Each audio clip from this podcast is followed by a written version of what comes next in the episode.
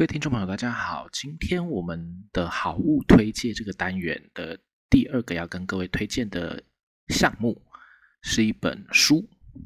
这本书叫做《Practical: The Power of Diplomacy and How to Make It Work for You》。虽然就是听起来很长，但其实你叫它 practical 也就可以了，因为后面都是它副标的内容。那为什么我要念它的英文书？不是为了要 show off，其实是因为这本书还没有中文版，它太新了。它是一本今年二零二零年的六月底才在美国出版的书，所以因为目前都还没有中文版，我只好念它的英文的原著的名称。名称给各位听，这个书的书名直译叫做“外交礼节”，就是 “practical” 这个字。可是以后如果有了中文译本，它的会把书名取成叫什么名字，我就不知道了。所以现在我们只能先用 “practical” 外交礼节这个概念来为各位介绍。那就开始进入正题。一般我们来说到外交礼节这个词汇的时候，我们可能在直觉上第一时间会想到那种穿着燕尾服啊、晚礼服啊的外交官或名媛淑女，他们在宴会里面喝酒聊天那样子。所以好像感觉外交礼节只是一种仪式性的或是做面子之类的那种活动而已，没有什么实质效益。那如果用我们台湾人最喜欢问的那种“这有什么用”那种问题的话，就会觉得好像他真的只是花钱而已。那如果单从有没有用这一点来说，外交礼节可能没有外交谈判那么直接有用。可是这种相对上的没用，其实并不表示它真的没用。其实外交礼节它还是非常重要一种外交工作。怎么说呢？我们先不要从书里面的例子来，我们就直接从跟我们台湾人最相关的那样子的例子来看好了。就我们用我们在档案里面所看到我们台湾政府过去那些外交例子来检验外交礼节这种东西到底有没有用。呃，譬如说在外交档案里面有一些记载。比如说，在一九五八年的时候，呃，驻菲驻菲律宾大使馆的业务汇报里面有这样子的例子。他说，在一九五八年的时候，驻菲律宾大使馆要准备一个国庆庆祝酒会。这个国庆庆祝庆祝酒会呢，要在中午办在大使官邸，而不是办在大使馆里面。为什么呢？因为当天早上九点，大使馆本身要先办一个升旗典礼，然后这个店大使馆还要开放给。各界参观，那开放开放大使馆给各界参观的话，就要准备茶点。那如果准备茶点，就还要再收拾，所以整个时间非常非常紧迫。那也就是因为这样，所以国庆庆祝酒会就办在。官邸大使的官邸，而不是办在大使馆。可是我们可能就会觉得很奇怪，那为什么不把它改到下午或是晚上去办这个酒会呢？就晚上喝酒不是比较合理吗？为什么不在那个时候办？这个时候，我们的菲律宾的呃驻菲律宾大使陈之迈，各位可以去在自己 Google 一下他的做过哪些事就好。陈之迈大使就说，在汇报里面他就说，呃，每个国家驻菲律宾的大使馆。现在他们在自己的母国有节庆要办庆祝酒会的时候，都会在中午的时候进行进行。这个是在菲律宾的惯例。为什么呢？因为如果办到中午以后，就会常常发生那种菲律宾的政要或是其他国家的驻菲律宾的人士会因故未能与会。档案里面原文就是因故未能与会这样的这样的状况。所以，对从陈之凡的角度，陈之对不起，陈之迈的角度，他就会觉得，他就会说因。为在当时，所有的国家在菲律宾全部都是办在中午。如果办到下午或晚上，就会有很多人找借口、找理由不来了。所以呢，为了让他们每个人都能来，一定要办在中午，这样子他们才没有借口不能来，才不会有借口来不来这样子。但但是其实那个呃，没有借口不能来，这个是我说的，不是陈志迈说的，但意思差不多就是这样。所以呢，我们从这样子的一个 case 里面，其实我们就可以。感受到，其实外交礼节是一个很好的换位思考的练习，因为做外交礼节这些相关的事情，不是为了自己爽，而是要让要让别人爽。譬如说，刚刚说的那个一九五八年的国庆，同样在驻菲使馆相关的档案里面，我们就看到驻菲律宾使馆就在讨论说。到底该做哪些事情来？一方面可以庆祝，二方面呢，可以借着这些庆祝活动来加强台湾就中华民国对菲律宾的外交关系。这个时候呢，菲律宾驻驻菲律宾大使馆就收到国内的一个指令，这个指令说要在要办理呃要在呃办理酒会或是晚会的地方来释放烟火庆祝。这个指令对大使馆而言就有点麻烦，大使馆很苦恼，因为菲律宾又不像台湾，到处都可以放放鞭炮啊、放烟火什么的，所以如果要选在市区或者人多的地方放，可能会造成安全问题。如果要在大使馆的广场放，那大使馆离市区比较远，又怕没有什么观众啊，放就等于白放，所以大使馆就认为要考虑菲律宾人的反应，最好还是跟国内报告说。不要放烟火比较好，所以你就会发现，如果说站站在台湾自己的角度，为了自己爽，我们要放烟火来庆祝我们的国庆，可是实际上在菲律宾的这个部分，当地的注视就会想说，其实放烟火这件事不见得能够提高外交效果，他们就会想说，最好不要做。这是我所说的所谓的练习换位思考的一个机会。然后呢，其实送礼物这件事也是很有意义的，因为除了个人送礼之外，如果是代表国家或者是政府送礼，它当然就具有高度的政治意义。就像呃刚刚所说的那个同一个在讨论国庆活动的这个样子内容里面，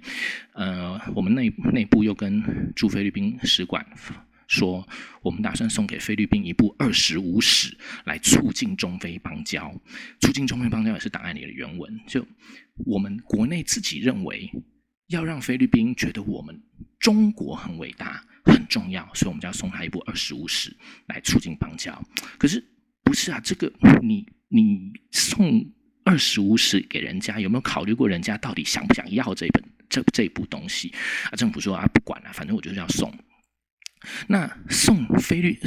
政府甚至讲说，那送给菲律宾谁没关系，你们驻菲大使馆自己去想办法就好，我不管。所以最后大使馆只好硬着头皮去跟菲律宾的外交部说，呃，我们要送一部很大的书给你们的国立图书馆。那但是呢，也希望顺便能够在国立图书馆在赠书的时候办一个赠书典礼，而且时间最好是要在。国庆日当天，或者是早一天、晚一天都可以，这样才能够证明这是我们为了国庆而送给贵国，能够促进双方交流、双双方邦相邦交的一个仪式。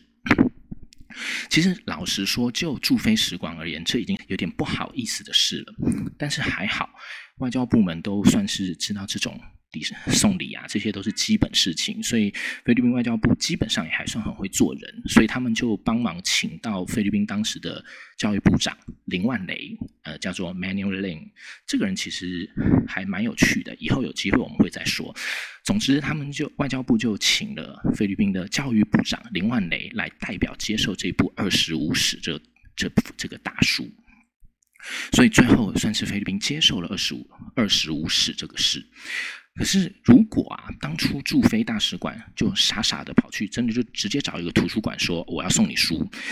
这样子的行动，就算不被图书馆打枪了，毕竟对他们图书馆而言，你给我这么大一个大部头的中国史，还是用中文写的啊，你给我这个干嘛啦？所以，就算不被打枪，恐怕也很难请得到菲律宾的教育部长来代表接受，更不用说什么证书典礼等等之类来达到所谓的促进中菲邦交这回事。那这样子的话，它的宣传价值还有官方交流的意义就会大幅减少，送这个礼就就没有什么价值，没有什么意义了。所以，这就是让我们知道送礼本身。这种外交礼节其实也有非常非常重要的意义，是有有可能产生非常重要意义的。不过顺便也要提一下啦，就因为我们台湾当时送了这个二十五史给菲律宾，那菲律宾国家博物馆后来就打算把它在当时在菲律宾出土不久的呃一些，还有菲律宾国家博物馆里面收藏的中国瓷器样品，总共三件，来赠送赠送给菲律。中华民国驻菲律宾大使馆的陈之迈大使来表示酬谢，那顺便想要鼓励一下中非学者对于早期的中非关系的这些相关研究。大使馆觉得哇，这真是赚到了！没想我赚驻菲大使馆没有想到会有这样的收获，所以他很高兴的跟国内报告说，这件事情在促进中非邦交上极有宣传价值，所以我们打算就是接受，而且要安排一个简单的赠送仪式。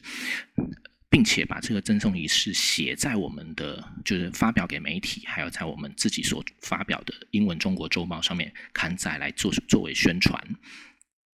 那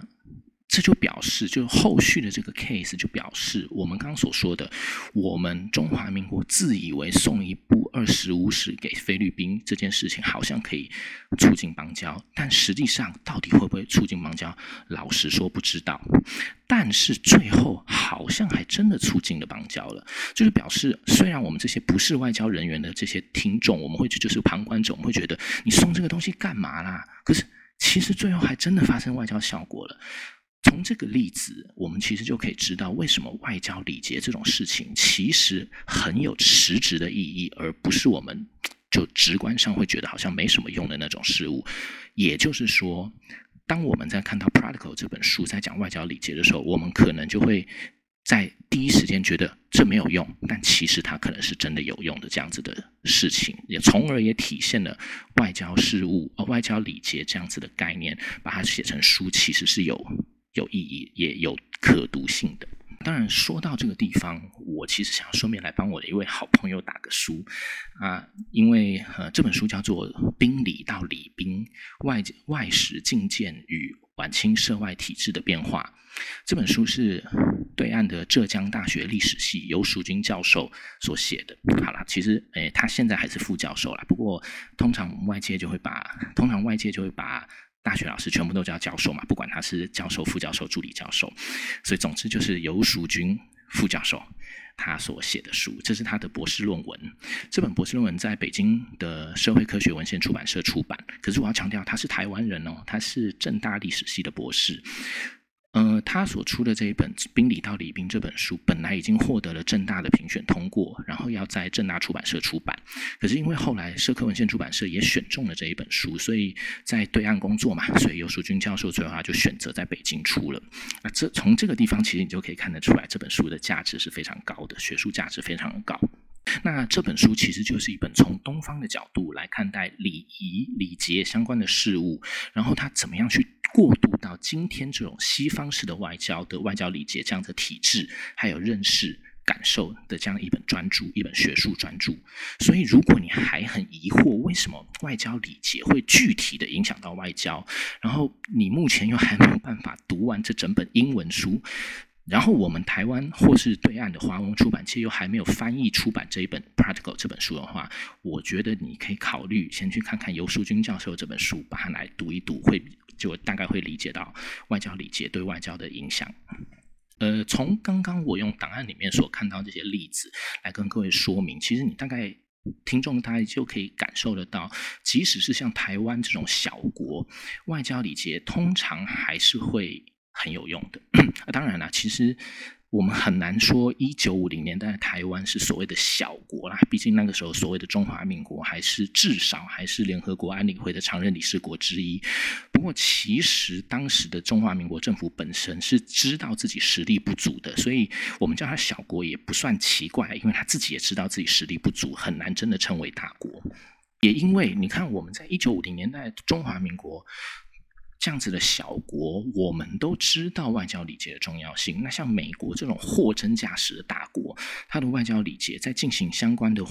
呃活动的时候的外交礼节，当然有可能会发挥更多的功效。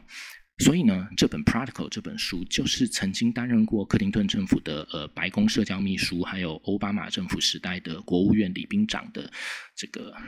呃。Marshall 这个这位女士，她从其她的经验所写出的一本讲述外交礼节应该注意什么事情，还有如果外交礼节做得好或不好，会怎么样影响外交工作的一本书。所以进入这本书的介绍的话，我们先从目录来开始跟各位介绍一下。撇开它这本当做前言的所谓的 Introduction 和它的附录这个部分，这本书总共有十五章。大概除了第一章是在说明为什么外交礼节。看起来好像，呃，不太起眼，可是却实质上有影响力的这个部分以外，其他几乎都是介绍在很具体的事物上面。所以包括，呃，外交礼节该怎么做啊？为什么该那么做的理由所在？这些内容，整体出整体来说，其实你光看目录里面所呈现的那那那些内容，差不多就已经涵盖了绝大多数的绝大部分的外交礼节上会注意，而且如果做不好的话，是真的有可能会发生问题的那些内容。所以算是相当全面深入呃深全面具体的一本书了。那是怎样的具体法呢？譬如说，在这本书里面就有说到，在二零一二年奥巴马访问韩国的时候，那次的访问表面上主要的目的是要参加第二次的核子安全高峰会。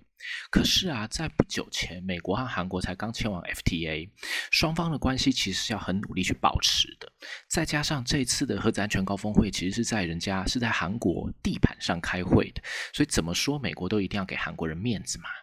那在我们台湾人的眼中看起来，我们可能会觉得啊，美国是大国啊，所以他想干嘛就可以干嘛的。但是其实并不是这样，其实美国在很多时候还是要权衡实施，要给人家面子的。尤其韩国，其实真的是一个很。强悍的国家，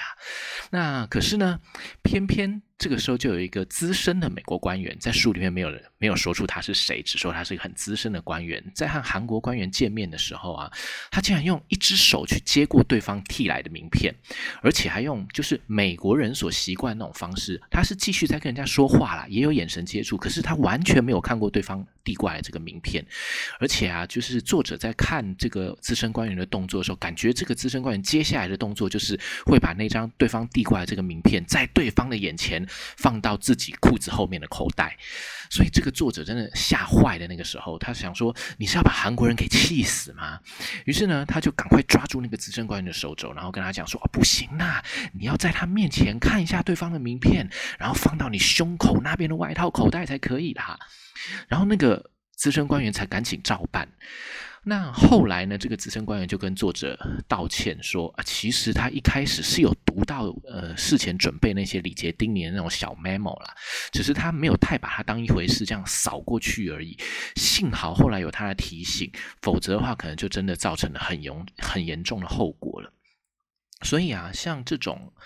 呃，万一没有顾到礼节，就可能导致被其他国家视为歧视而产生反感，进而可能发生问题的这种例子，其实历史上也很多啊。在譬如说，在呃一九三七年那时候的广东绥靖主任于汉谋就曾经被日本人抱怨，日本人写向那个。中国外交部抱怨说，当时啊，日本人的第三舰队司令官长谷川清，也就是后来在一九四零年年底有跑来台湾当台湾总督的那，而且还开还在那时候开始组织黄明凤工会的那个长谷川清哦，去广东访问的时候，呃，在日本的驻广州总领事馆举办宴会，也邀请于汉谋参加，结果于汉谋竟然不来哦，真的很不给面子诶，日本人就很生气。可是啊，其实后来法国的驻华舰队司令官也一样有在广州办宴会，邀请于汉谋哦。于汉谋其实也没一样没有参加，可是法国人其实就没有特别觉得有被歧视还怎么样的。所以这其实就表示外交礼节到底该怎么做，怎么样才不会得罪到人，其实很需要费心，而且也需要很足够的对于各国文化都有相当认识才行。啊，这还是需要有专业人士提供建议。所以在这样的状况之下，后来，呃，包括这次的广东省，还有刚好也是后来以后会和台湾有关系的那个陈仪在当省主席的那个福建省政府，都趁着这个机会就跟外交部讲说，哎，可不可以由你们外交部制定一个国际宾礼的执行规范？这个国际宾礼的执行规范是档案里面的原文，就说能能够让我们大家这些地方的那个单位，这种接待外事相关的单位有一个东西可以参考。所以你就可以发现，就这不就是一个地方上要求中央能够有一个和今天这本书讲的一样公用的那种规范吗？所以在今天有了 Marshall 这位作者帮我们写好了这本著作，其实某种程度上在作业上也会方便，而且我们可以借此得到很多不一样的。知识和讯息，概括来说啊，其实这本书有很多地方有一点像所谓的工作手册，它会分点分项的说明在那一个，在每一个他要讲述的那个主题里面有哪些重要的细节需要去注意。可是呢，这个并不会让它的内容变得枯燥，因为。这个就是 Marshall 这位作者，他并不是只想把这些项目列出来而已，而是在多数他列出来那些事项里面的下面，都会用他个人的经验或是其他他所知道那些例子来解释或佐证这些细节为什么重要。也就是说啦，当你在看这些形式上看起来好像是工作细节的这些内容的时候，其实你已经一直在读那些很多简短有趣的故事了。这是这本书其实。看起来会相当有趣的地方。那另外，呃，虽然这个作者本身是具有国务院的工作经验，也就是说，他其实是一个偏向政治性质的礼节工作的这样子的经验。可是，其实他在书里面是有写了不少不是政治事务，而是一般商贸事务的那些例子。譬如说，最近呃，最近要复赛那个 N NBA，呃，那个在这个球季里面，因为伤受伤都没上场，那个 Curry，他为什么会从 Nike 变成那个 Under Armour 的？运动员这些跟商管有关这些例子，其实作者也会一样，也有也会一样一起拿过来佐证他所说的礼节的重要性在哪里。比如说像以 Curry 这个例子来说，如果你喜欢运动或者是篮球的话，你可能早就听过这个 case。总之就是在二零一三年的时候，那个 Nike 去招募 Curry 的时候，他连在 PPT 在 slide 里面的那个。招募球员的名字都写成 Kevin Durant，就是写成 KD 这样子那种很离谱的这些故事。你其实这些故事其实你可以很容易的在网络上找到，我就不浪费时间多说。可是总之就是，如果我们在看《Practical》这本书的时候，你会发现这本书其实不是只有政治相关、外交相关那些内容而已。你其实。不用把它只当做一个很严肃的政治外交事务的书。其实，如果你用商管书的角度来看，可能也会给你一些不一样的收获。尤其我们台湾人嘛，就是要么就是完全不读书，要么就是专看这些商管财务类的书，因为我们觉得这种书才有用嘛。所以，如果从这个角度来说，我觉得其实这本书也是蛮值得大家来看看。就是如果你不要用政治外交。的礼节相关的概念去看，而用商管书的商管类书的角度来看这本书的话，其实它可能也会有所谓的有用这样的效果。呃，我个人是觉得这本书里面有蛮多这个作者个人到处爬爬照的经历，其实我觉得当做故事书看也蛮不错，蛮有趣的。那只是单就它的英文本来说，我觉得里面的夸号好像实在太多了一点，读起来实在是会让人觉得，呃，至少让我会觉得有点厌烦呐。但是这应该算是瑕不掩瑜，我觉得这一个只要是我们，如果我们有华文的出版社愿意打算把它翻译成中文版的时候，找一个中文的文笔比较好的译者去把它统整一下，我觉得应该也就可以把这个问题解决了。所以呢，总而言之，呃，因为时间的关系，所以这本书里面有关外交事务相关的例子，我没打算在这里面多说。这个可能要各位自己去看，比较能够有更深入的了解。不过，我先用这些呃，跟各位。就是大家的生活圈可能比较有关的一些例子来说明，让大家比较能够体会这本书它要讲的东西，可能其实真的比我们在表面上所直观感觉那种程度还要来得更加重要。再来就是，呃，我们这个频道其实本来就是要强调档案啊、外交史啊这些，呃，外交史取向这些对于认识事物比较有帮助的这些。地方在什么地方？所以呢，我多花了一点篇幅在利用我们的档案来做出一些佐证，来跟各位介绍。如果你觉得还有点意犹未尽，很想要知道其他更多的在美国的外交礼节里面该有哪些事情，曾经做过哪些事情，重视哪些的话，其实我是蛮建议各位可以直接到 Amazon 上面去买这本书。那当然啦，或者是祈祷。我们台湾会有出版社愿意出这本书，那这样你可能就可以更详尽的了解书里面的内容喽。我期待它能够出中文版，然后最后呢，我们能够让这个社会多认识所谓相关外交相关这些事物，我们也才不会随随便便轻而易举的就会觉得好像哪些外交很容易，为什么不做等等等等之类这些。好，以上就是我们今天的节呃单元，希望大家喜欢。呃就这样谢谢拜拜。